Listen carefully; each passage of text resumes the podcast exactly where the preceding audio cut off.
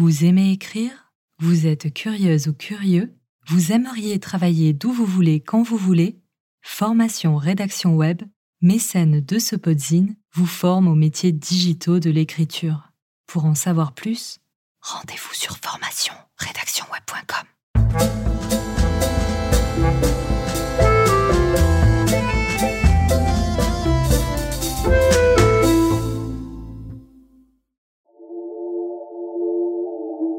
Virginie Despentes est l'un des personnages les plus décriés de France.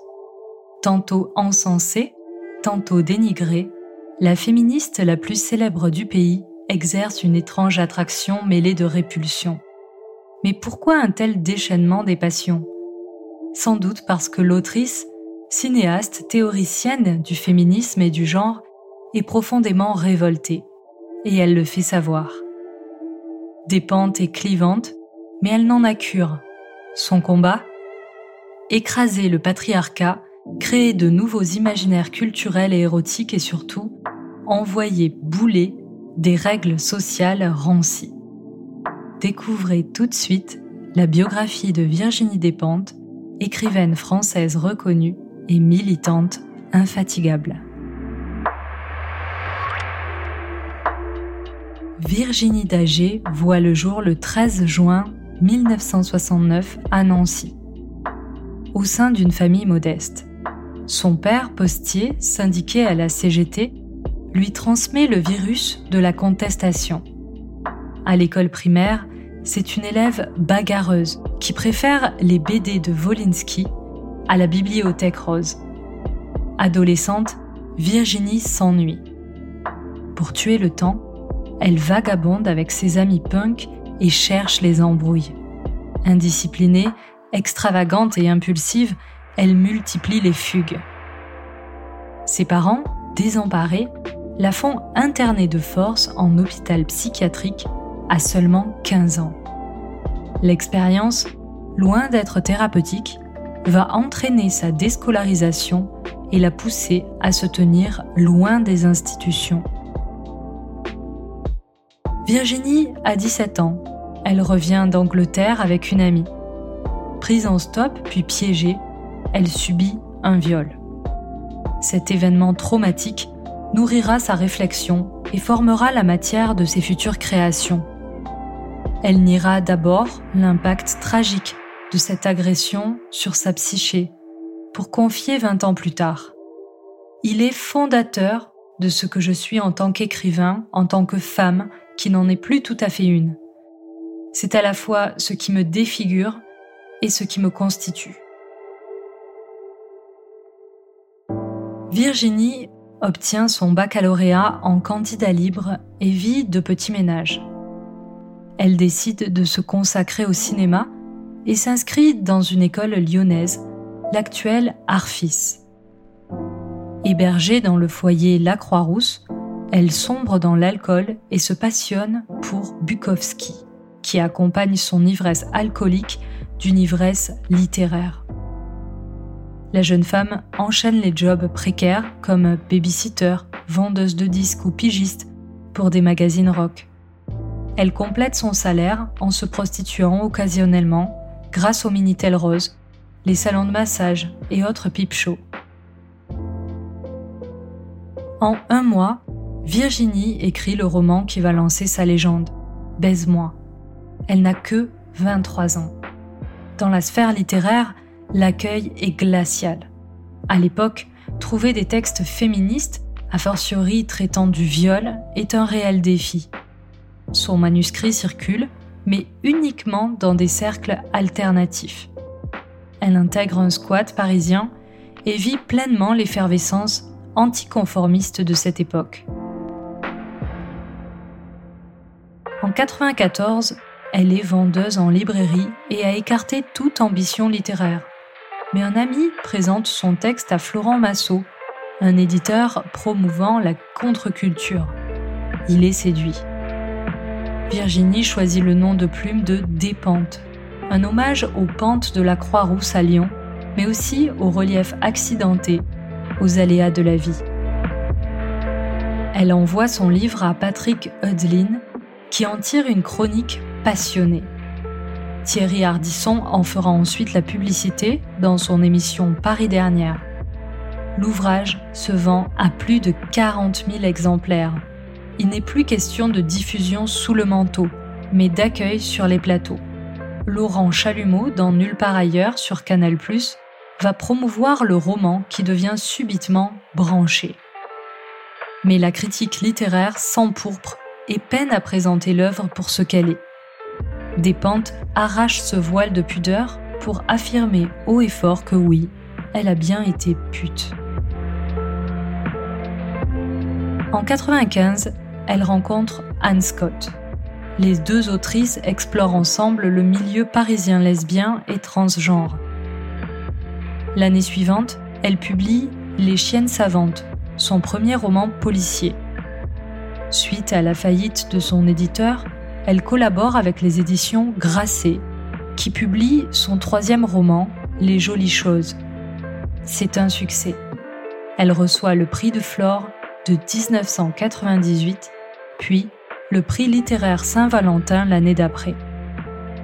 Plus rien ne semble stopper la fougueuse artiste qui, à 30 ans, prend la décision d'arrêter l'alcool, drogue trop violente et insidieuse.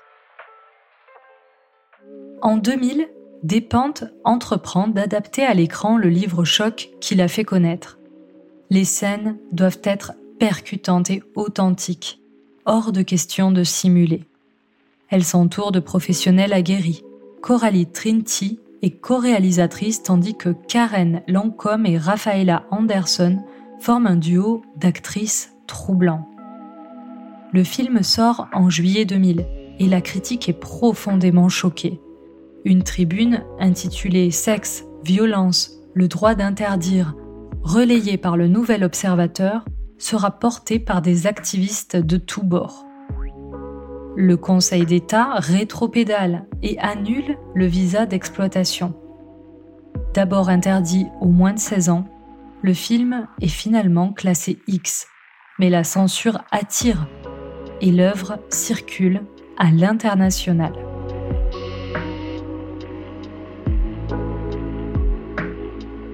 Despentes est une artiste très sollicitée.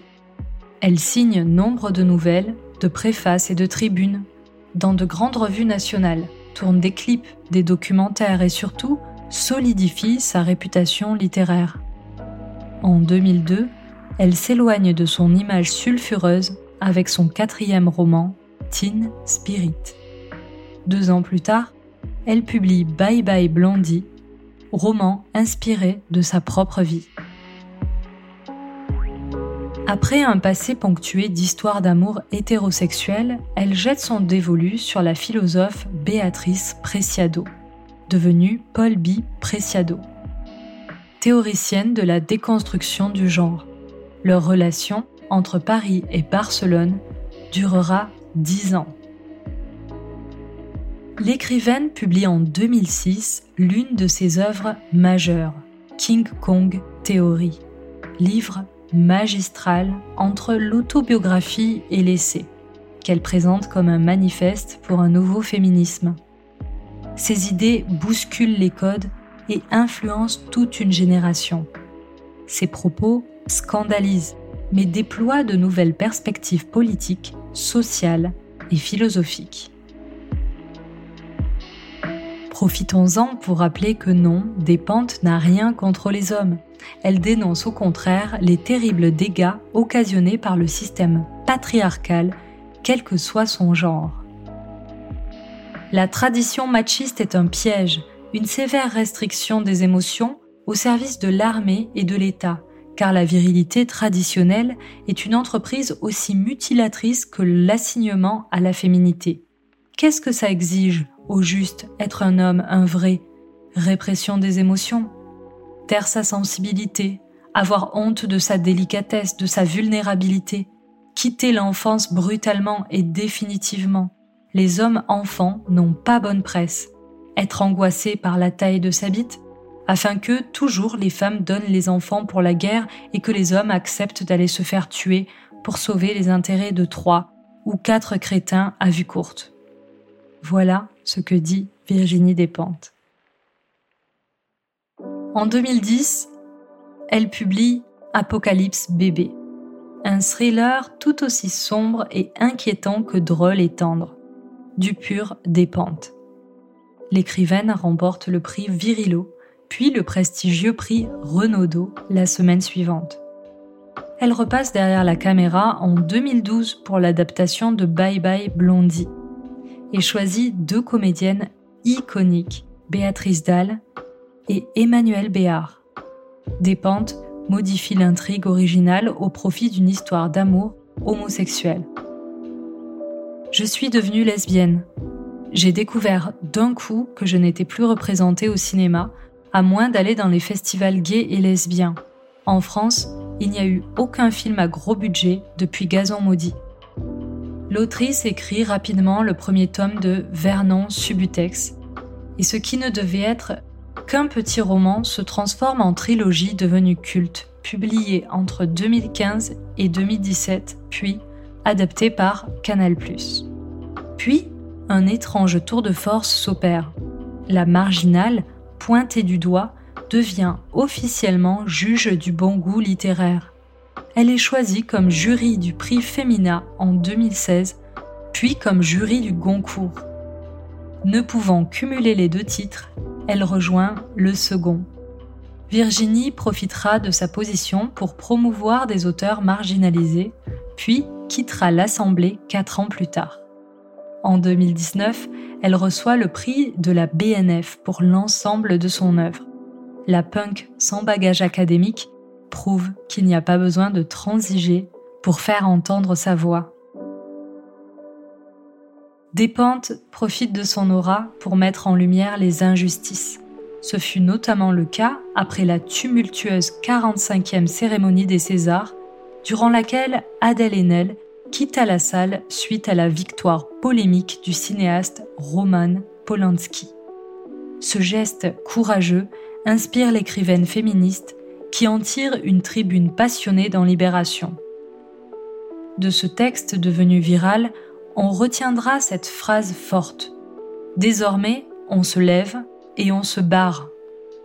Cette guerrière enragée dénonce au sein d'une société blanche et bourgeoise le manque de diversité criant en politique, comme dans les médias et la culture.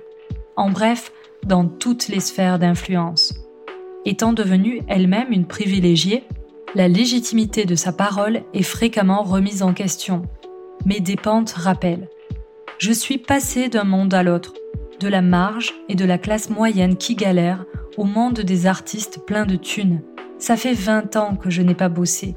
Et en même temps, je ne peux pas dire Je ne comprends plus de quoi tu parles, je ne me souviens plus. Virginie se fait chroniqueuse de son temps et décrit avec force de détails ce qui fait une époque, son art, ses mots, ses luttes, ses rêves, et ses interdits. Le clodo ou la pute sous la plume de Dépente retrouve noblesse, intelligence et sensibilité. En bref, une humanité arrachée de force par une société effrayée par la marge. Dépente, c'est aussi l'histoire d'une culture underground devenue mainstream et d'une féministe révoltée qui laisse à la littérature française ses nouveaux classiques contemporains.